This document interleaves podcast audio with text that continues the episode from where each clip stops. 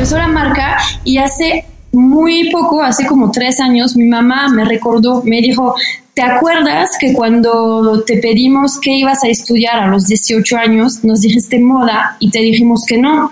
Y te fuiste a 10 mil kilómetros, ¿no? A emprender un proyecto que te prohibimos, pero ahora sí lo tienes tú.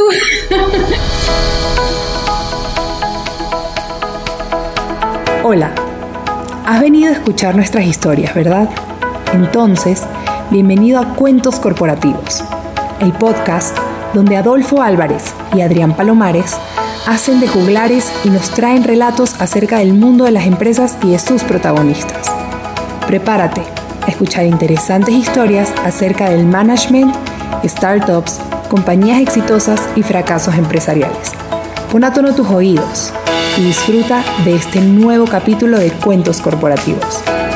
Y como todo cuento, este también empieza con un había una vez. Que lo disfrutes. Hola a todos y bienvenidos a un nuevo capítulo de Cuentos Corporativos. Somos Adrián Palomares y Adolfo Álvarez y nos sentimos muy contentos de que nos estén escuchando. Como saben, Cuentos Corporativos es un espacio donde se relatan historias acerca de empresas, con el fin de reflexionar sobre sus miedos, sus retos y las oportunidades que tienen para ser mejores organizaciones. Y dicho esto, vamos a comenzar con este nuevo episodio, el cual forma parte de la edición especial del programa We Start 2020, que busca seleccionar y premiar a las mejores startups y scale-ups del ecosistema emprendedor franco-mexicano y que ya presentamos en el episodio número 12. Si todavía no lo has escuchado, te invitamos a hacerlo antes de oír este capítulo. Hoy vamos a platicar con una arquitecta francesa muy particular ella identificó que en México más del 50% de la basura proviene de residuos de comida, jardines y materiales orgánicos similares. Con innovación, diseño, ciencia y tecnología, se percató de que había la oportunidad de aprovechar estos desperdicios y transformarlos en biomateriales que ofrecen soluciones sustentables para la industria de la moda. Así es, para la industria de la moda. Esta arquitecta se llama Vanessa Guckel. Es originaria de Francia y vive en México desde hace 12 años. Por cierto, tenemos el mismo tiempo tú y yo en México, Vanessa. Yo soy venezolano, hoy en día mexicano nacionalizado. Fue aquí donde, en México, donde Vanessa se inspiró para crear Sigua, su propia marca de prendas exclusivas de diseñadores. Ella es formada en la Escuela Nacional de Arquitectura de Estrasburgo, Francia, y en la Escuela de Arquitectura y Facultad de Bellas Artes de Sevilla, España. Trabajó para varios estudios de arquitectura de renombre en Francia y México antes de dedicarse al diseño de moda. Sigua, C-I-H-U-A-H, significa mujeres en náhuatl y rinde homenaje a las mujeres indígenas mexicanas, su cultura y tradiciones. La marca está inspirada en los patrones geométricos básicos y sagrados de la ropa indígena mexicana, al tiempo que crea un estilo contemporáneo. En Sigua desarrollaron biomaterial orgánico y compostable creado a partir de celulosa bacteriana y de desechos de almendras, que puede ser usado en el sector textil como indumentaria y accesorios de diseño y también en otras industrias. Estos biomateriales son una alternativa sustentable que puede reemplazar la piel animal sintética u otros en sus diseños. Y bien, para concluir esta introducción, podemos decir que entre los logros alcanzados por Vanessa y por Sigua se encuentra haber sido semifinalista en el concurso Vogue Who Who's on Next México 2013, 2014 y 2016. Vanessa es considerada dentro de las 100 mujeres líderes de México por el periódico El Universal y en el 2019 su marca obtuvo mención honorífica Bioartex, Bioartex por impacto ambiental por el Design Week de México. Vanessa, qué gusto que nos acompañes y bueno, eh, comenzamos aquí siempre con algunas preguntas de rigor, ¿no? ¿Quién es Vanessa Guckel? ¿Cómo llegaste a México? Platícanos un poco de, de ti y de esa historia de llegar a bueno, pues primero muchísimas gracias Adolfo y Adrián por la invitación. Em, estoy muy agradecida de estar aquí y poder compartir mi, mi, experiencia aquí en México. Em, pues básicamente mi llegada fue el 5 de mayo de 2008, sin saber la fecha, se lo juro, del 5 de mayo, la batalla de Puebla. Eh, pero llego el 5 de mayo de 2008 eh, con la intención de viajar de México a Brasil en backpack eh, durante seis meses. Entonces, um, fue la intención. De hecho, en Francia no dejé mi trabajo, nada más pedí seis meses sabáticos y dejé eh, hay un amigo en mi departamento y listo, y me fui de viaje, pero eh, pues me enamoré de México eh, y este, durante los cuatro primeros meses sí viajé, viajé mucho en México, América Central, pero me, me, quedaba ahí no avanzaba y también los ahorros se acabaron. Entonces eh, busqué trabajo porque soy arquitecta y trabajé con Tatiana Bilbao, me gustó mucho regresé a Francia y ahí sí eh, cerré este departamento, eh, trabajo y demás, y me regresé a vivir a México. De ahí trabajé como arquitecta con Tatiana Bilbao, luego en freelance también. Y en el 2012 empezó una investigación uh, siendo maestra en centro, uh, centro de diseño, una escuela aquí en, en la Ciudad de México, donde impartía la clase de, mm, de, moda y arquitectura, que es una materia que me inventé, la verdad, este, pero la, la, di un año con los alumnos en clase, eh, ¿cómo se dice? Eh, educación continua. Y de ahí empecé una investigación eh, propia también de cómo bajar de escala los, las herramientas de arquitectura a la ropa. Y pues básicamente, pues sí, es bajar de escala y usar los mismos conceptos arquitectónicos em, y trabajar la prenda como si fuera un pequeño espacio arquitectónico en el cual el cuerpo actúa. Entonces de ahí como que eh, después de un año de investigación eh, propia y con los alumnos decidí lanzar en 2013 la marca que se llama Siwa y como ustedes lo dijeron, eh, pues la primera inspiración también, o más bien mi primera intención era diseñar por la mujer y rendir homenaje a la mujer mexicana, que luego les voy a contar, es mi, o sea, me fascina la mujer mexicana. Em, y Siwa, pues, eh, este, Siwa es como esa representación. Em, y luego, pues también dentro de ese trabajo hay toda una filosofía de de empoderamiento a la mujer.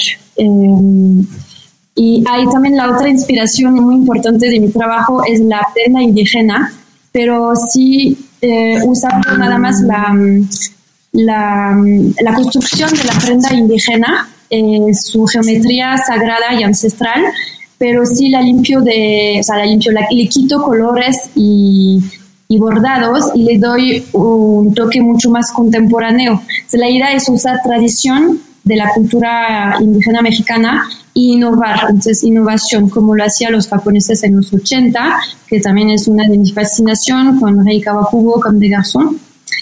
Eh, ya, creo que básicamente es eso. Entonces, así llegué a México. Pero ¿cómo tú habías visto la aplicación en alguna creo que por lo que comentas de Japón así pasó. ¿Habías visto ya que una arquitecta se involucrara en el mundo de diseño de modas? ¿Es algo habitual?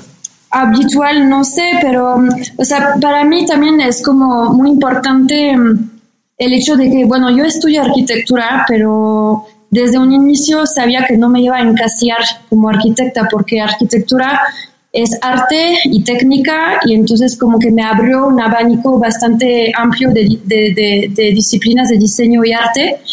Em, entonces como que a mí me gusta el hecho de, y, no creo que también voy a acabar mi vida siendo eh, diseñadora de moda, quiero diseñar otras cosas. Entonces, siendo, o sea, partiendo de, los estudios de arquitectura, eh, con eso pues ya como que, o sea, tienes ese, esa Em, como capacidad de diseñar y de pensar eh, cualquier tipo de objeto. Y también algo muy bonito que me di cuenta hace poco, eh, y ahí es como justamente como la vida te da vuelta, pero más bien te regresa a tus primeros, eh, a lo que tú quieres. O sea, yo cuando quise, cuando tenía que, que estudiar una carrera universitaria, eh, yo quería estudiar moda y mis papás me dijeron que no, que si te pagamos este estudios, pues no es para estudiar moda porque lo veían como algo muy frívolo y sin realmente mm, eh, futuro. Entonces de ahí me dijeron, no, pues algo más como concreto. Entonces me fui a arquitectura justo por arte técnica y, mm, y de ahí lo... Pero, perdón que te interrumpa, pero qué raro que a una francesa le digan que no le ve futuro al diseño de sí, modas. pero no toda Francia es moda. pero una buena parte. Así como no toda Francia es queso, pero hay una buena parte y no toda Francia es vino, pero uh, no puedes vivir sin queso y sin vino en Francia. Sí, no, pues eso fue como la condición para que estudiara y bueno, sí quería mucho estudiar. Entonces de ahí um, eh, este, lo borré, o sea, lo anulé de mi memoria porque pues cuando te dicen que no, pues no. Y ahí empecé arquitectura, me fascinó y estudié seis años, maestría, eh, me salí, trabajé un poco en Francia, yo en México, ¿no? Empezó la marca y hace muy poco, hace como tres años, mi mamá me recordó, me dijo, ¿te acuerdas que cuando te pedimos que ibas a estudiar a los 18 años, nos dijiste moda y te dijimos que no? Y te fuiste a 10 mil kilómetros ¿no? emprender un proyecto que te prohibimos, pero ahora sí lo tienes tú. O sea que tuviste que recorrer 10.000 kilómetros para poder hacer tu sueño. Pero qué bonito, sí, ¿no? Verdad sí, sobre todo cuando me di cuenta, porque no, de verdad lo anulé, no lo pensé. Oye, Vanessa, ¿y cómo, cómo surge Sigua? Ya nos, ya platicamos de la inspiración, pero ¿en qué momento de pronto llega esa idea, de pronto tú comienzas a hacer tus primeros diseños. ¿Cómo nace la idea de Sigua? Mm, pues como que fue muy, todo fluyó de manera muy natural, si pensarlo. O sea, cuando me salí de la, Tatiana, de la, Tatiana, de la oficina de Tatiana Bilbao, eh, de ahí eh, empecé a emprender, o sea, a emprender como arquitecta en freelance y solamente tenía dos proyectos.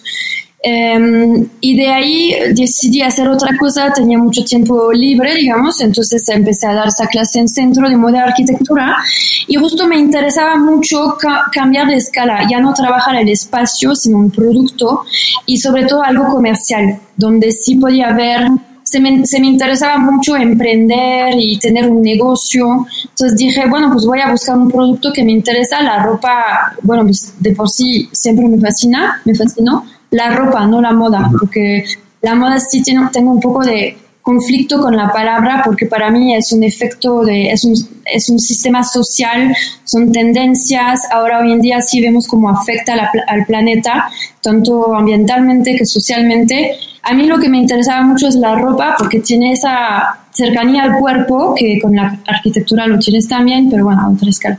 Entonces de ahí uh, fue esa decisión y como que no, sentía que no me arriesgaba mucho, porque la arquitectura sí es algo como muy, pues a ver, o sea, ahí, ahí vive gente, ahí son espacios grandes y la ropa al final, este, pues, eh, no, o sea, digo, es otra, sí, como es otra escala. Eh, entonces, menos riesgo, eh, menos, menos, más libertad este, creativa también. Uh -huh. Y pues ya empecé a emprender. Lo que sí no sabía es que diseñar, eh, tener una marca de ropa, no solamente es diseñar, no es nada glamour, o sea, es totalmente uh, negocio y de por sí en escuela de arquitectura, error, de hecho, no te enseñan nada de, de comercio, de finanzas, de la parte, de muy, muy pocas clases legal también. Entonces te caes un poco cuando te das cuenta de la realidad y es una...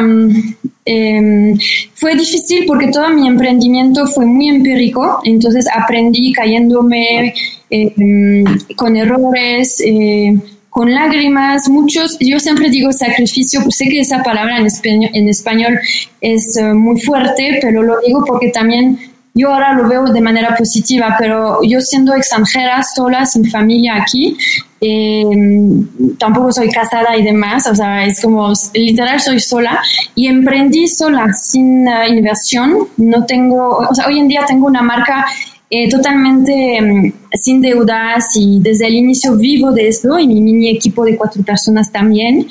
Eh, más las costureras en freelance. Eh, pero bueno, o sea, sí hay un equipo que vive de eso, está generando empleo en México y, y eso, entonces es como, pues sí, básicamente es eh, dejar el miedo, o sea, emprender es, es aprender a dejar el miedo. Oye, y siempre el concepto de Sigua fue usar nuevos materiales, siempre estuviste pensando en reemplazar los materiales tradicionales o hubo un momento donde inicialmente Sigua fue, no sé, usó tela, usó piel, ¿cómo, cómo fue ese inicio? ¿Comenzaste ya con esos materiales no tradicionales? Sí, o sea, siempre a mí me gusta lo diferente, hacer las cosas diferentes, usar materiales diferentes, innovadores. Em, y pues me gustaba, como les decía, como mucho el legado ancestral mexicano, me fascinaba la prenda indígena, pero como que ya vea que mucha gente em, repetía un poco ese, ese trabajo, esa historia. Entonces quería hacer algo diferente y bueno, obvia, aquí era muy novedoso en ese entonces, pero también tenía unas referencias japonesas que, que veía que sí, lo, que sí lo hacían y se podía ¿no? hacer. También porque mi, mi lema o mi concepto es uso casi exclusivo de blanco-negro. Ese es muy importante para mí porque eh, al final representa luz y sombra, que para mí eran mis, eh, mis dos elementos eh, importantes trabajando la arquitectura. Entonces, blanco-negro, que también te permite mm, em, como no usar o no seguir tendencias, y entonces no me enfocaba en tendencias, sino en la forma y el patronaje de mis prendas, que era mucho más importante. También te permite eh, no desperdiciar tela, porque mis blancos y mis negros pues son telas este, que siempre, o sea, muchas son eh, las mismas, el algodón, por ejemplo, el lino o demás, entonces no hay desperdicio de tela. Eh, luego son básicos, yo diseño básicos reinventados o novedosos, pero sí, como, como son blancos negros, te permite usarlo fácilmente con lo que tú tienes en tu closet, con colores, motivos, lo que sea. O sea eh, en México hay, hay, una escasez de materiales, o sea, es muy difícil como diseñador buscar materiales nacionales, tienes que importar entonces de ahí también pues no es tan sustentable, aunque por ejemplo dices algodón orgánico, el algodón orgánico pues no hay en México, lo tienes que importar. Entonces de ahí em, yo la pandemia la viví con un chef, de hecho mexicano, Axel Vázquez, eh, gran chef mexicano, y empezamos los dos una investigación porque estábamos como muy, em, como muy... Uh, ¿cómo se dice? O sea, teníamos mucho cuestionamiento sobre nuestras industrias, el de gastronomía, yo de moda, y cómo estábamos um, desperdiciando materiales. De ahí empezamos como a conservar, o sea, hicimos un estudio de biomateriales, que son uh, esos biomateriales, o sea, ya está muy desarrollado afuera, pero en México eh, no existía, y, pero hay un laboratorio eh, que se llama Biology Studio de Edith Medina, y con ella tomamos una clase un poco intensiva y rápida de cómo hacer biomateriales a partir de desechos en casa. Y nos sorprendimos mucho cuando nos dimos cuenta que es muy es bastante fácil y que está em, como muy accesible. Todo el mundo debería de saber cómo hacer un biocuero con tus desechos de almendras de piel de almendras por ejemplo ¿no? Entonces, es siempre impresionante que como con tus desechos, pues en, ver, en vez de tirarlo a la basura, haces nada más un proceso, nada más, un proceso de fermentación em, y, tienes un biomaterial en tu, en tu casa. Entonces, de ahí empezamos a, a crear bioplásticos, biocueros. Em, hicimos prendas que presentamos en Design Week. Nos dieron un reconocimiento por impacto ambiental y de ahí nos lo quisimos escalar porque también hicimos como carteras, libretas, pero era un poco difícil justamente el escalar ese biomaterial que, es, hicimos en casa, o sea, es muy casero. Y mm, entonces yo quería en ese momento, eh, como en abril, diseñar una línea de accesorios, de bolsas, y vimos que con esa piel era, es muy bonito, pero sí era difícil porque no era impermeable. Entonces empezamos a buscar quién hacía biomateriales eh, en México, pero de forma más industrial y a gran escala, y nos dimos cuenta que hay dos chicos en Guadalajara que tienen un proyecto que se llama Deserto, que hicieron una mm, piel de nopal. Eh, este, y la, pues ya la, la, industrializan y la puedes comprar en cantidades. Entonces compramos esa piel, hicimos muchas pruebas y porque hay varias este, opciones, encontramos la que nos funcionó y sacamos una línea de, de bolsos, que es nuestra primera línea de, de bolsas eh, hecho de piel de nopal. A ver, siete años de Sigua y has tenido sacrificios. Salud. Una buena idea. La próxima vez, Adrián, tenemos que tener una copa de vino tú y yo. Y, y más si vamos a entrevistar a alguien origen de Francia. A ver, vamos a, voy a enumerarte 10 puntos y a ver, cuéntame tú de esos 10 puntos, o si hay otro, bienvenido otro, cuál fue o cuál ha sido el elemento más complejo de estos 10 años para Siguat. A ver, puede ser la marca, uno, los registros, dos, los permisos, porque estamos hablando de biomateriales, la distribución a nivel nacional e incluso internacional, el marketing, punto cinco, seis proveedores, porque como lo mencionas, no estás haciendo un material que conoce todo el mundo y, no es evidente que cualquiera te va a hacer una tela de nopal aquí en la esquina de, del DF. Eh, siete, el equipo, el personal, las personas que van a trabajar contigo. Ocho, patentes. Nueve, ventas. Y diez, levantamiento de capital o inversión. De esos diez puntos, ¿cuál es para ti o cuál ha sido el mayor reto que has tenido en estos siete años? Pues proveedores, ventas, clientes y capital. Porque mm, Proveedores porque, bueno, ya, o sea, la industria eh, de, de, moda es muy compleja aquí, eh, partiendo del hecho de que hasta buscar un hilo, un botón, todo es complicado. Eh, y pues básicamente lo tienes que importar. Y sí, hay, sí se puede, porque al final este, así funciona ¿no? a nivel mundial, pero también hay muchas barreras desde el 94 en México que te hace que todo es complicado para importar. Entonces, eh, básicamente es muy complejo.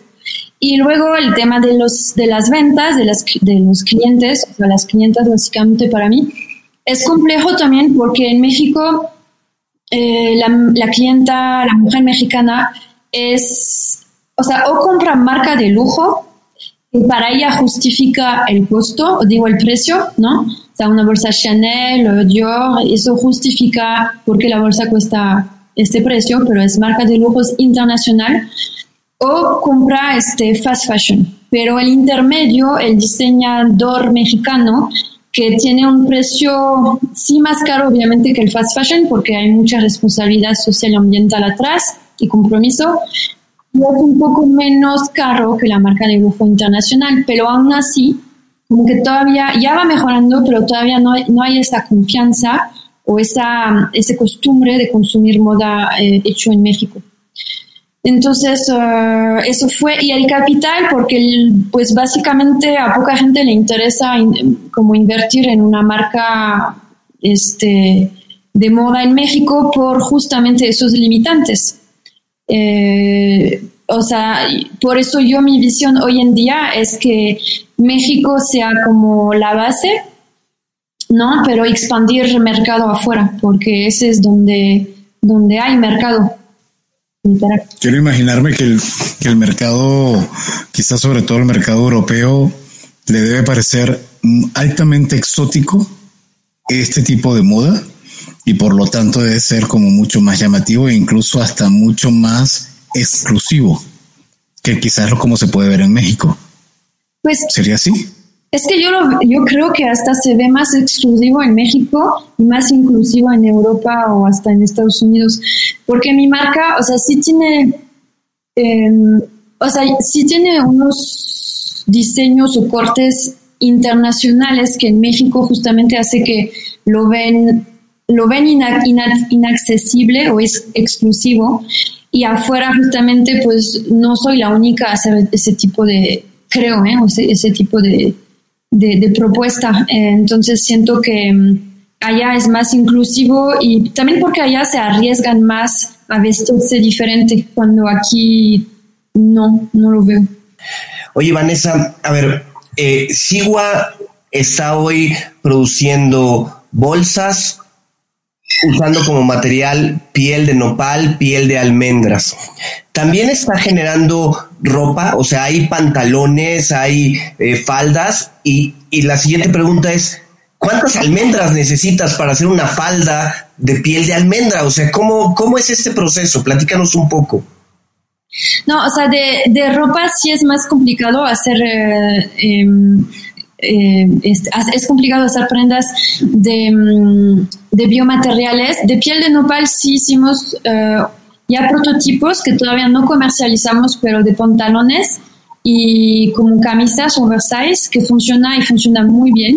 Se ve, de hecho, como la piel de nopal tiene un tacto muy similar a la piel animal. O sea, no es como por ejemplo, sí tiene ese tacto y esa textura de la, de la piel animal. Em, entonces, como que la, la confección, eh, los cortes, la caída y demás es algo similar. Entonces, eh, esto cuando ya lo, todavía estamos en desarrollo de producto, pero cuando ya lo acabamos, fácilmente se puede comercializar. Eh, pero nos lanzamos con, primero con las bolsas, porque es, fue más un poco más fácil el desarrollo, aunque hicimos todo durante pandemia y sí fue un proceso largo. Sigua es una de las nueve empresas que, fue seleccionada por la WeStart 2020 para el proceso de mentoría y de consultas y de soporte que va a otorgarle Endeavor a, tu marca. ¿Qué significa esto para ti? Eh, ¿Tener algún tipo de impulso? ¿Sientes que eso va a ayudar a Sigua a, a crecer? Sí, totalmente, porque siento que mm, o sea, nosotras estamos, somos un grupo de mujeres y estamos totalmente listas ya para, para expandir la marca, escalarla, solo necesitamos una inversión y este, obviamente una, como, como personas eh, eh, del medio profesionales que nos pueden como dar el camino más correcto eh, para, para escalar esa marca, pero estamos súper, em, o sea, ese es como mi mayor orgullo y mi mayor felicidad, es que, en, bueno, ahora llevo siete años con la marca y mi mayor logro es eso, es haber creado un equipo casi igual que yo, en el sentido son súper comprometidas, súper talentosas. Em, por ejemplo, ahora eh, se me ocurrió un proyecto un poco loco que quiero sacar, bueno, que, que espero que en dos años... Eh, va a salir a la luz. Y inmediatamente cuando les comenté, eh, me dijeron igual, o sea, a las cuatro este, le entramos, o sea, sin, sin dudarlo, sin pensarlo. Entonces, como que este estoy muy contenta, es mi familia, es, um, también he aprendido mucho emprendiendo con ellas. Bueno, el equipo sí fue cambiando en esos siete años, pero con ellas lo que me lo que me gustó mucho es que me hicieron también mi manera, me, hicieron cambiar mi visión de emprender, porque hoy en día les puedo decir que no me considero como la jefa de ellas, o sea, no me considero como, em, como más arriba, digamos, de ellas, sino que estamos al mismo nivel. O sea, igual es un colectivo de mujeres trabajando y colaborando juntas. Y creo que es muy importante porque este, una vez lo platiqué en una charla de que yo no creo ahora en el emprendimiento de jefe empleado, sino que se me hace muy old school, porque sí hay que tener nuevas filosofías y valores para emprender, no, para, para, empoderar a los empleados, o sea, al equipo, em, empoderar al equipo para que creamos fuerza, para crear fuerza. Entonces, um, esto es algo que, que fui aprendiendo y ahora, de hecho, ahora que les puedo, que, funcionamos y operamos de esta manera, la marca rinde mucho más em, y funciona mucho mejor y, ya, de hecho, a todo el mundo se le quitó el miedo. Em, la verdad es como algo que hemos aprendido y sobre todo durante esa eh, pandemia, porque todas fueron muy resilientes, eh, de mucho apoyo em, en la marca también al igual que mis clientas, es, es algo que quería expresar porque antes de la pandemia como que pues ya tenía mis puntos de ventas, em, tiendas que compraban, tenía dos showrooms y como que te enfocas más a um, operar, vender, pero llegó la pandemia y me di cuenta que sí tengo una comunidad increíble de mujeres que creen y apoyan en la marca, que son fieles en la marca. Em, por ejemplo, los, los, dos primeros meses se veía muchísimo que era compras de apoyo, o sea, sí de gusto, pero de apoyo. Y eso me dio mucho, mucho gusto haber creado esa comunidad. Creo que hoy en día es muy importante darse cuenta que no todo es esa parte digital y virtual, sino que también hay que trabajar todavía en ese marketing, eh, como no sé si más antiguo, pero de, de crear comunidad y fidelizar, fidelizar, les fidelizarles que es, para mí es más importante tener 10 eh, seguidores, clientas em, que te apoyan, ¿no? Y que creen en ti y te compran, que tener 10 mil followers en Instagram, este, nada más, y que te pongan like en, una foto, ¿sabes? O sea, Oye, Vanessa, comentabas ahorita en relación a empoderar al empleado. ¿Cómo viven ustedes ese empoderamiento? ¿Cómo transmites ese, esa cultura dentro de la organización? ¿Y cómo fue, si recuerdas, ese proceso de contratación de quien se convirtió en tu primer empleado? Em, hemos escuchado de diversas pues, pláticas con emprendedores que el paso a contratar al primer colaborador es un paso muy importante para los emprendimientos, para las startups. ¿Cómo lo vivió Sigua? ¿Cómo lo viviste tú en, eh, cuando llegó el momento de la contratación del primer colaborador?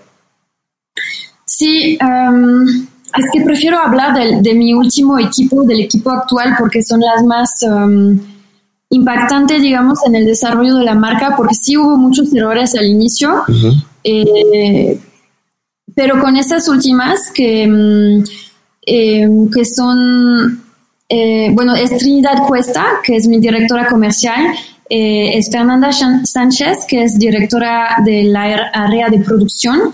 Tenemos a Marisa Espinosa, que es la administradora, y yo. O sea, somos esas cuatro. Em, y, Perdón, y tu cargo, por lo que yo he visto, no es CEO, es directora de moda o directora de diseño, perdón. Mi cargo, bueno, es fundadora y directora creativa. Exacto, directora creativa. Y también llevo la parte de marketing eh, y relaciones con las clientas. Bueno, eso lo hacemos entre Trinidad y yo.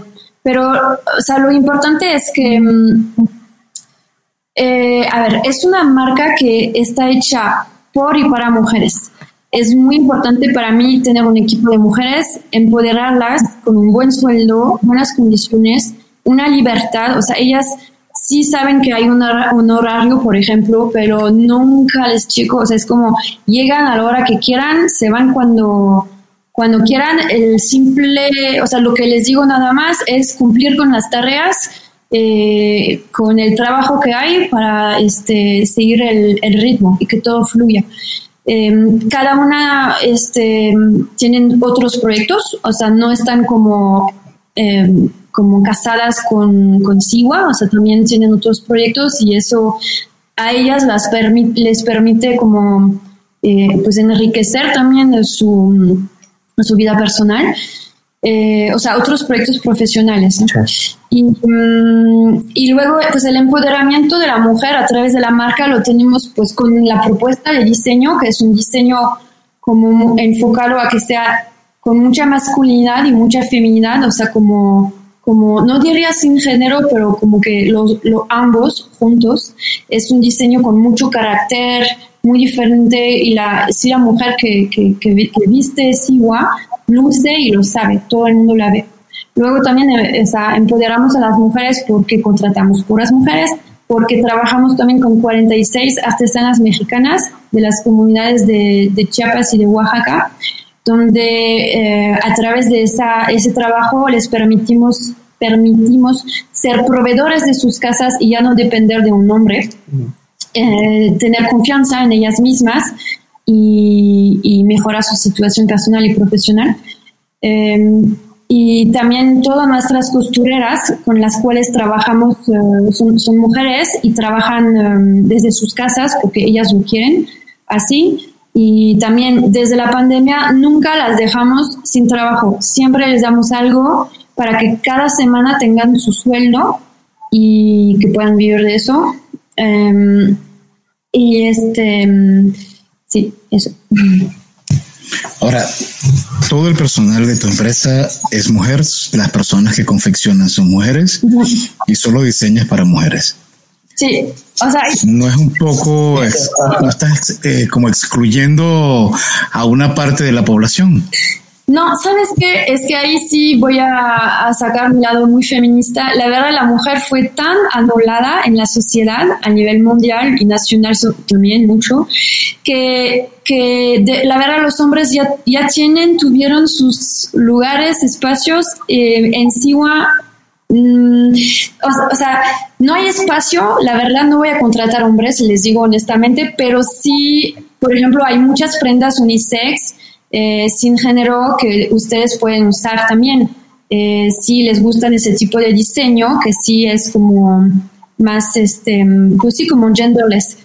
Pero sí, yo soy muy defendedora de la mujer porque mm, yo, o sea, estamos en una sociedad donde sí tenemos que ayudarla a, a sobresalir. O sea, toda la vida fue anulada y es muy importante que tenga su lugar y yo les quiero dar su lugar. Entonces eso me lleva a preguntarte, ¿cuál es el impacto que pretendes lograr con Siwa más allá de la moda? Pues más allá de la moda, lo siento como un proyecto social em, y que, que, apoya a, mujeres eh, en situaciones vulnerables. Ese es como algo algo muy importante para mí, porque más que justo hacer ropa eh, o accesorios, hay una filosofía atrás de empoderamiento a la mujer muy importante.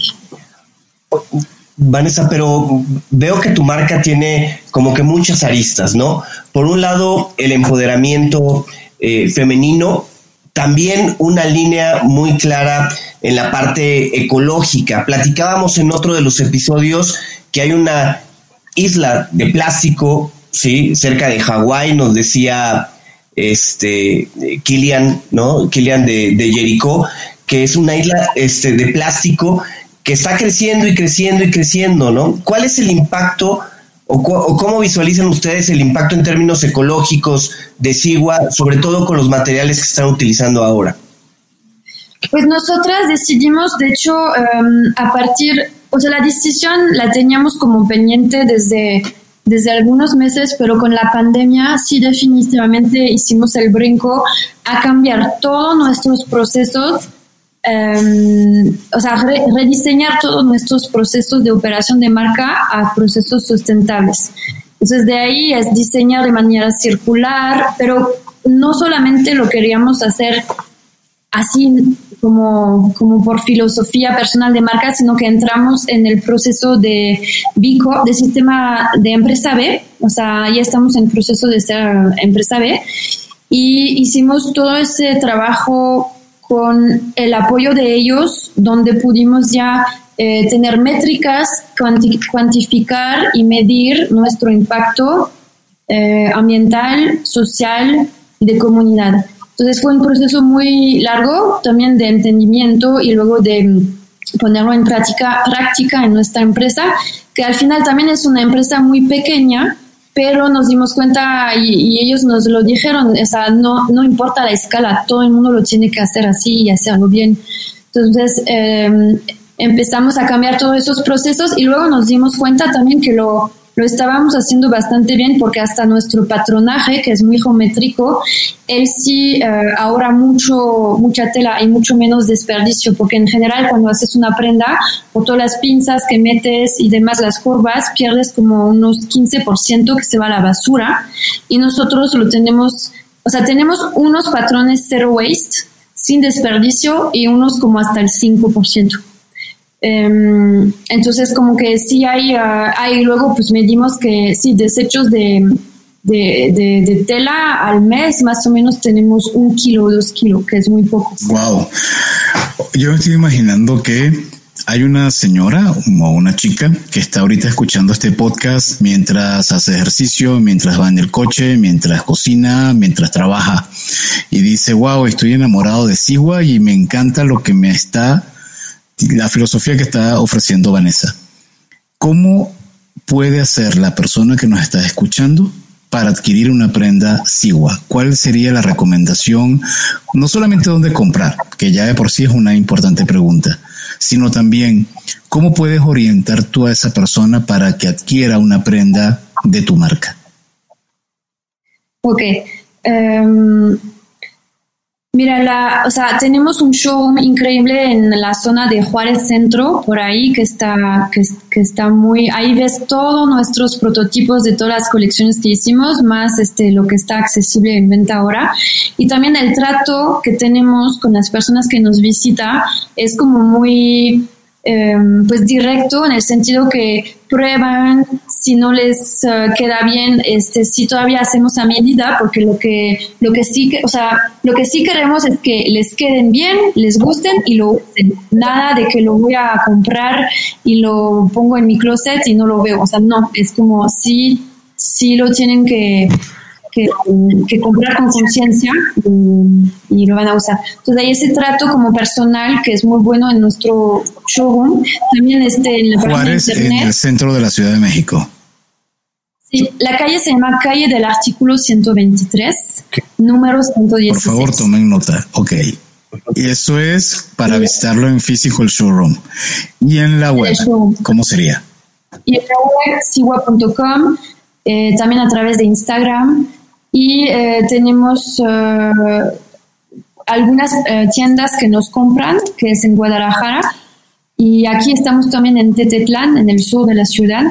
Lo que hacemos mucho ahora, porque ves, o sea, en, en México está mucho el, el, esquema de consignación, que, o sea, o te compran o es consignación, y consignación es básicamente crear un stock para la tienda y no sabes si se va a vender. Y si no se vende, te lo regresan y pues ahí no sabes qué hacer con eso. Entonces, con la pandemia, pues ya decidimos salir de todas las tiendas que nos vendían a consignación, eh, que fueron muchos, al inicio sí lo aceptábamos, ya no.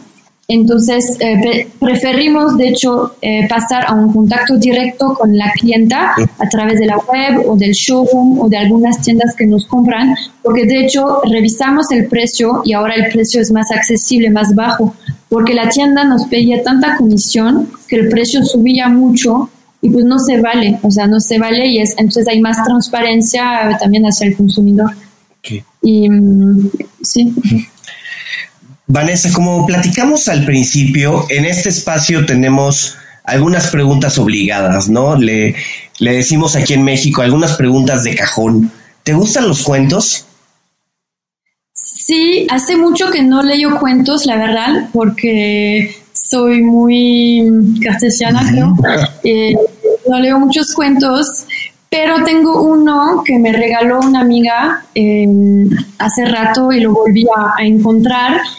Se llama Cuentos y Relatos Libertinos. Entonces son como varios em, autores franceses eh, de literatura del siglo XVIII, como Voltaire, Marqués de Sade, eh, Godard Y lo que me gusta mucho de esos mini cuentos, que son súper fáciles también a leer, o sea, es como, em, como que cuenta, o sea, esa, es esta literatura libertina del siglo XVIII que transformó la literatura eh, y, permitió la creación de nuevas narrativas eh, totalmente nuevas y que finalmente el, despre, des, eh, el despres, no, el prestigio, el prestigio de ese tipo de, de literatura como muy... Um, um, ¿Cómo se dice? Como, como, censura. y de autor, entonces era como muy exclusiva y... y... Exacto que es, ese tipo de literatura se, se, volvió muy prestigiosa por su mismo proceso de censura.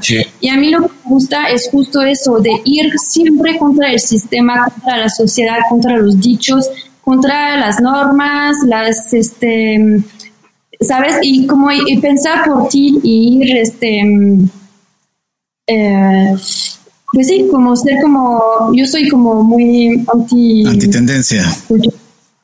Ajá, exacto. Aunque tengas que ir 10.000 kilómetros de distancia para hacer tu proyecto. Sí. y mm, como una persona que le ha tocado vivir todo este proceso en estos siete años, ¿hay algún libro que sientes que te inspiró, te ayudó, te orientó y que pudiera servir para personas que hoy te están escuchando y dicen, wow, yo quiero ser como Vanessa, quiero leer ese libro? Sí, de hecho escogí cuatro, que ahorita es como mis, son mis cuatro pilares, digamos, de, de vida. Entonces, empezando como el más espiritual, se llama El Poder de la Hora, que es muy fácil leer, es de Eckhart Tolle. Eh, es como un, un, un, camino hacia la realización espiritual y, porque hoy en día con, con lo que estamos viviendo eh, es eh, importante el poder encontrarse y conocerse sobre todo. Eh, luego tengo otro que es, pues básicamente me ayudó mucho porque es creo que es el gran problema, em, no sé si de mi vida, pero de mi marca para su crecimiento. Se llama Happy Money y es la teoría japonesa de cómo em, hacer la paz con el dinero. Entonces, esto es de Ken Honda Luego el otro es, es mi Biblia, o sea, fue mi Biblia en moda, lo leí inicio de pandemia, se llama Fashionopolis, el precio del fast fashion, está escrito por Dana Thomas y es muy, em, como que te, ahí me enseño como, como los problemas de la moda y también todas las soluciones, porque últimamente sí tenía como una visión un poco como negativa hacia toda la información ¿no? que también nos están dando del mundo de, bueno, de mi industria de la moda y ella sí te da como soluciones em, eh, que sí se está hecho eh, eh, que se está haciendo afuera entonces bueno me gustó mucho Fashionopolis y esa es la Biblia o sea es como el último es mi es el libro que me hizo también cambiar mi filosofía en cuanto a emprendimiento y filosofía de empresa. Se llama Let's My People Go Surfing. Es el libro del, creador de Patagonia, Yvonne Chouinard. Y el, pues la verdad con este libro, em, o sea, como que me abrió toda la, la mente hacia un mejor emprendimiento y, y se llama Let My People Go Surfing. Go Surfing. Es un gran libro, de hecho está, eh, lo enseñan en, las escuelas como Harvard en tema de business, es muy bueno porque justo habla, o sea, él no lo, no es nuevo porque Patagonia es una marca que existe desde los años 60, 70 y siempre tenía esa filosofía de marca, pero hoy en día eh, lo ven como, pues sí, es algo muy novedoso porque nadie, poca gente lo hacía y literal es un poco, pues es el futuro, es el futuro del vendimiento, la verdad. Vanessa, ha sido una plática muy interesante, nos has permitido conocer de Sigua y bueno, sobre todo conocer de ti. ¿Algún mensaje final que quieras dejarle a nuestros cuenteros? sobre todo enfocado a temas de, pues, de emprendimiento, de conciencia, no sé, algún mensaje que nos quieras regalar, por favor. Sí, es muy sencillo. Yo diría nunca, nunca escuchar a los demás. Siempre creer, creer en ti, confiar en ti y, y lo que tienes en la, en la mente, eh, ve por él. O sea, es muy importante aprender a escucharse a lo que uno quiere y no escuchar a los demás. Señores, era Vanessa Guckel quien hoy nos está acompañando para hablar de este gran emprendimiento premio We Start 2020 Siwa. Los invitamos a conocer sus diseños. Muchísimas gracias Vanessa por habernos acompañado en este episodio y a todos ustedes por escucharnos. Si les gustó este episodio, no duden en suscribirse en su plataforma y calificarnos con 5 estrellas, por favor. Les recordamos que Cuentos Corporativos es un podcast producido por Adolfo Álvarez y Adrián Palomares. La edición de sonido está a cargo de Audica Producción y en la creación de contenido y soporte de producción contamos con el apoyo de nuestra compañera Evangelina García. Y como siempre decimos, las empresas, sin importar su origen, razón de ser o tamaño, tienen todas algo en común, están hechos por humanos. Y mientras más humanos tienen, más historias que contar. Y todo cuento empieza con un había una vez. Nos escuchamos en el próximo capítulo. Vanessa, un gusto. Muchas gracias. Gracias, Vanessa. Muchas gracias. Gracias por habernos acompañado en este capítulo de Cuentos Corporativos. Ojalá que esta historia haya sido de tu agrado y sobre todo que te lleves ideas y experiencias que puedas aplicar en tu propio universo empresarial.